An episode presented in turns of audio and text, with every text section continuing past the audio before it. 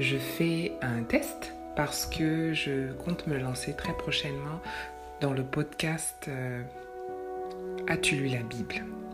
Alors l'idée du podcast est réellement de s'encourager mutuellement à lire la Bible et en fait euh, de démystifier, euh, de démystifier ce qu'est la lecture de la Bible. Plusieurs fois j'ai fait l'expérience de m'approcher de la Bible, bien qu'étant chrétienne de, je peux dire, de naissance. Euh, je suis née dans une famille chrétienne, mais par la suite, j'ai moi-même fait une rencontre avec euh, le Seigneur. Mais bien qu'ayant fait cette rencontre avec le Seigneur, j'ai souvent fait l'expérience de m'approcher de ma Bible et de la lire, mais de ne pas percevoir un message euh, particulier. Il m'est arrivé de finir de lire la Bible et de terminer avec de la frustration parce que je n'avais pas compris, parce que je me disais que le Seigneur allait me parler particulièrement. Beaucoup de, euh, beaucoup de gens vont me dire que euh, si je veux entendre Dieu me parler, il faut que je lise la Bible. Mais des fois, je lis la Bible, mais on dirait que ce sont simplement des admonitions, des choses que tu n'as pas forcément besoin de lire dans la Bible pour savoir que tu n'as pas besoin de les faire, mentir, voler, tromper son conjoint ou ce genre de choses.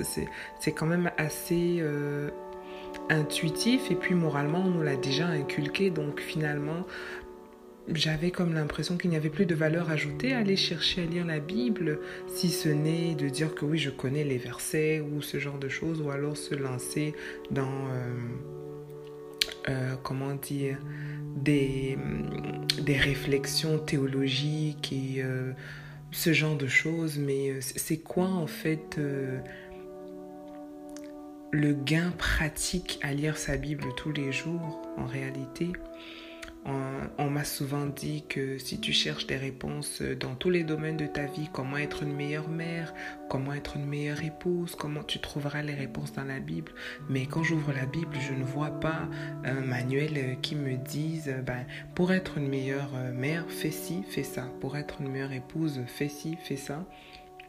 Et du coup, cette forme de déconnexion un peu entre ce que je peux lire dans la Bible et ce que je vis dans ma vie a fait que euh, la Bible a été tablettée, comme on dit chez nous au Québec. C'est-à-dire que je l'ai posée quelque part et euh, dans des moments vraiment où je sens que voilà, j'ai besoin d'être spirituel ou alors euh, ma conscience me reproche de ne pas avoir lu la Bible parce que je devais la lire depuis, je vais la lire.